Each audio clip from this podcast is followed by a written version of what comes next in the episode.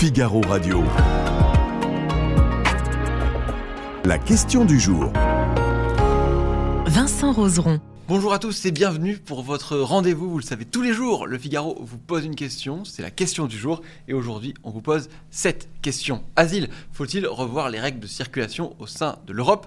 Et pour en parler, je suis avec Yves Tréhard. Bonjour Yves. Bonjour Vincent. Bonjour Merci à tous. beaucoup d'être avec nous aujourd'hui. Il y avait le temps de l'émotion hier. Aujourd'hui, c'est le temps des questions. Bah, je dirais que les deux vont en même temps, parce que l'émotion, elle, elle demeure. Elle, je pense qu'on est tous là. D'abord, on voudrait connaître les mobiles, les motifs de, de ce, cet acte odieux. Est-ce que c'est dû à, à, son passé Vous savez, il y a beaucoup de, de réfugiés, de combattants de cette région du Moyen-Orient, mais c'est vrai aussi de l'Afghanistan, hein, qui ont des, des, des, des chocs post-traumatiques. Oui. Ça arrive. Hein.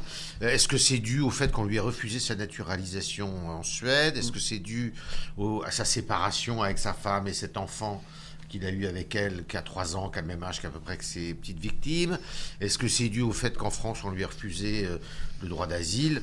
On, le saura peut-être un jour. Euh, il, il, va peut-être expliquer, il va nous dire euh, ce qu'il en est. Après, il y a en même temps, concomitamment, je dirais, et tout à fait euh, avec justesse, je dirais, et euh, les cris d'orfraie poussés euh, par tous les professeurs de morale sont, à mon avis, complètement déplacés. Il faut se poser des questions. Mmh. Et on doit se poser des questions sur bah, le droit, le droit d'asile, puisque c'est une question pendante. Le droit d'asile, c'est une question pendante en France et à l'intérieur de l'Union européenne et en Europe depuis des années et des années. Mmh. Pourquoi c'est une question pendante? Parce qu'on s'aperçoit qu'aucun pays euh, en Europe euh, ne fait la même chose, ne respecte les mêmes réglementations. Il y a des, des pays plus sévères, d'autres moins sévères. Les conditions d'accueil ne sont pas les mêmes.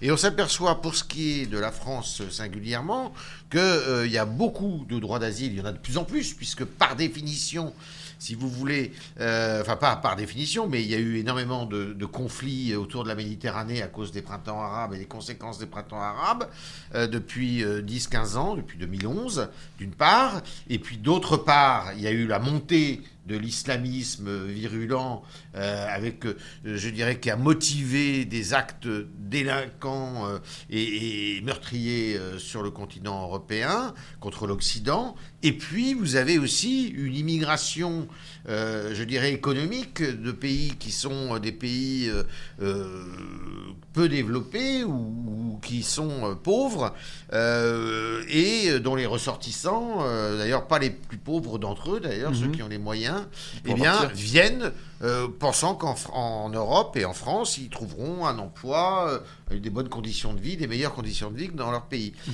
Et ce qui fait que tous ces gens-là, euh, pour faciliter leur installation, enfin faciliter, pour essayer d'avoir euh, l'accord des pays accueillants, eh bien, ils demandent l'asile. Sauf que l'asile, c'est il y a des conditions strictes à l'asile. Mmh.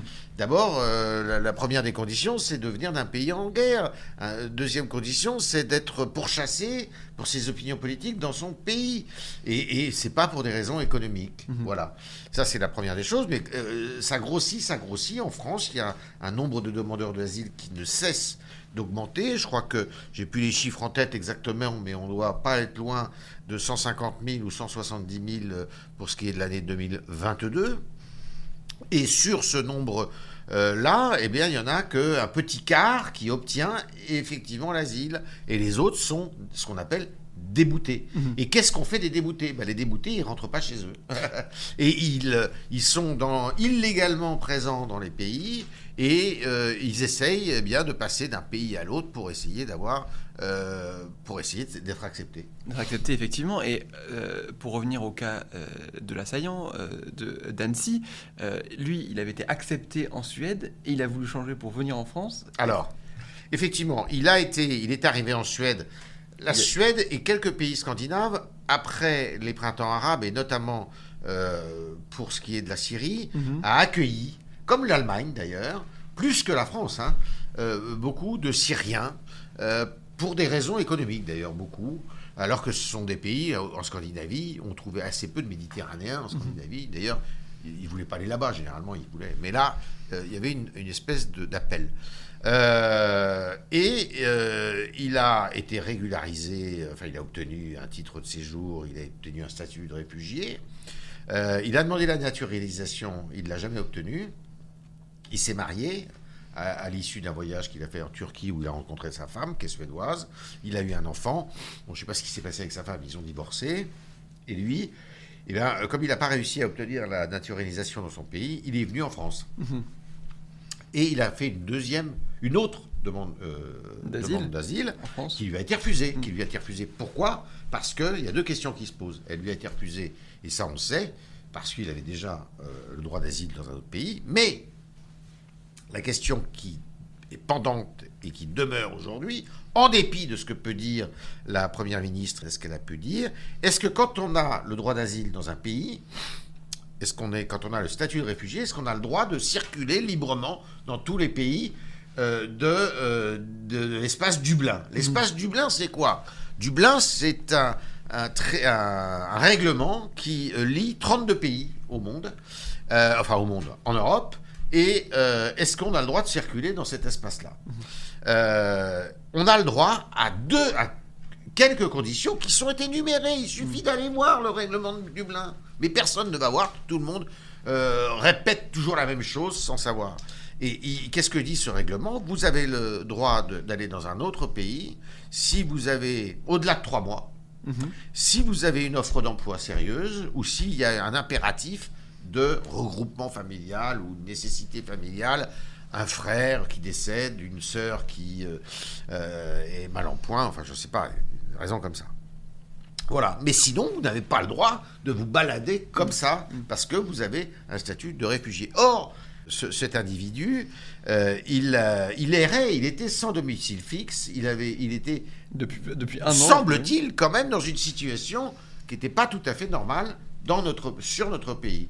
Et en plus, atteint par les troubles qu'il semble avoir, euh, voilà ce que ça donne. Alors, euh, euh, on peut raconter ce qu'on veut, on peut jouer les fiers chez Farouché, on peut dire, voilà, oui, mais c'est jamais le temps à ce moment-là. Il faut se poser les bonnes questions. Et d'ailleurs, le droit d'asile est sur la table de tous les pays européens.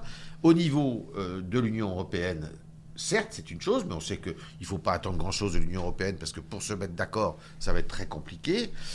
Mais au niveau de chaque pays, il faut aussi qu'il y ait des, de- je dirais, des règles qui soient plus transparentes. Parce que tout ça, ça de, de- de tout ça, il ressort quoi? C'est qu'on est dans un maquis juridique terrible, avec euh, euh, personne n'y comprend rien, euh, personne ne fait les mêmes interprétations. Il faut simplifier tout ça. Alors, on a justement, sur la question du jour, dans les commentaires, on a Lord Ban qui nous dit non, mais il faut se donner les moyens d'appliquer les règles existantes. Est-ce que le problème, c'est qu'on n'arrive déjà pas à, à- à appliquer les Mais règles? oui, mais pour appliquer les règles existantes, il faudrait les comprendre. Ou il faudrait les connaître.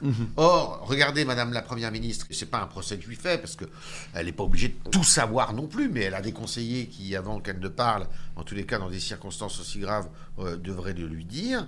Euh, à mon avis, elle, elle s'est avancée, euh, trop avancée, en disant qu'il était venu, euh, qu'il était euh, tout à fait légal qu'il soit sur le territoire français. c'est au territoire français, alors qu'il semblerait que ce ne soit euh, pas le cas.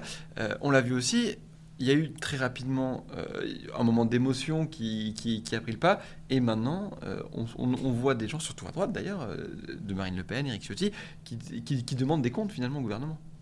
Oui, alors bon, euh, on va pas oublier quand même que Marine Le Pen et quelques autres, Éric Ciotti, se sont plutôt engagés sur une fausse route parce qu'ils pensaient que c'était un attentat islamique avec un, un- islamiste pur et dur.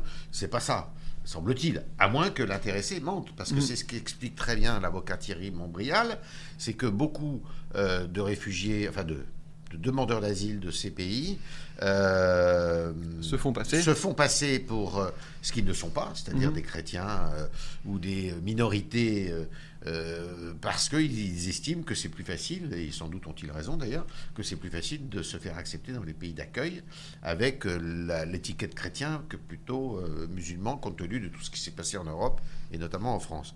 Voilà. Mais donc ils étaient, ils ont quand même parlé trop vite. Euh, il faut remettre en question l'immigration, enfin pas l'immigration, mais les règles d'immigration. Il faut remettre en question euh, les règles du droit d'asile, mais il ne faut pas faire, faut, faut pas non plus se précipiter dans des hypothèses qui n'existent pas. Alors, je vais quand même vous poser du coup cette question. Est-ce que selon vous, il serait il faut revoir les règles de circulation au sein de l'Europe? Ben oui. Euh, bah, la preuve, c'est qu'il faut sans doute que ces règles soient davantage euh, précise et précisée et que tout le monde parle la même langue. Mhm. Euh, je parle de la même langue juridique. Euh, ça me paraît tout à fait utile, urgent pour éviter bah, tous, ces, tous, tous ces problèmes. On va répondre oui, on va voir. Et, eh bien, vous êtes en accord en tout cas avec les lecteurs du Ah. Figaro. 92%, Eh ben voilà. il me semble, Ouais. euh, qui sont, qui sont d'accord avec vous, qui pensent qu'il faut revoir les règles de circulation au sein de l'Europe. Et peut-être que les non, c'est comme Lorban qui disait il faut surtout appliquer les règles existantes. Sachant qu'en France, il va y avoir aussi une question euh, sur le droit d'asile. sur la- Il y a la loi immigration. Euh, on a des, des- des politiques qui, qui ont commencé à lier les deux aussi. Oui, alors, bon, on va voir ce qu'il y a euh, dans ce texte immigration. Est-ce que ça sera une proposition de loi, euh, celle des, républicains, j'en doute. Est-ce que ça sera le projet de loi tel qu'on le connaît de celui de la majorité, euh, tel qu'il existait il y a encore quelques semaines? Ou est-ce que ça sera euh, un document euh, Pour le moment, il est guère question de euh, droit d'asile, il est plutôt question de- de- d'obligation de, quitter le territoire, c'est-à-dire comment on applique justement à tous ceux qui sont déboutés du droit d'asile, comment on fait respecter les obligations de quitter le territoire, Mhm. qui sont aujourd'hui, pour 90% d'entre elles, absolument pas respectées. Donc, il est là le sujet.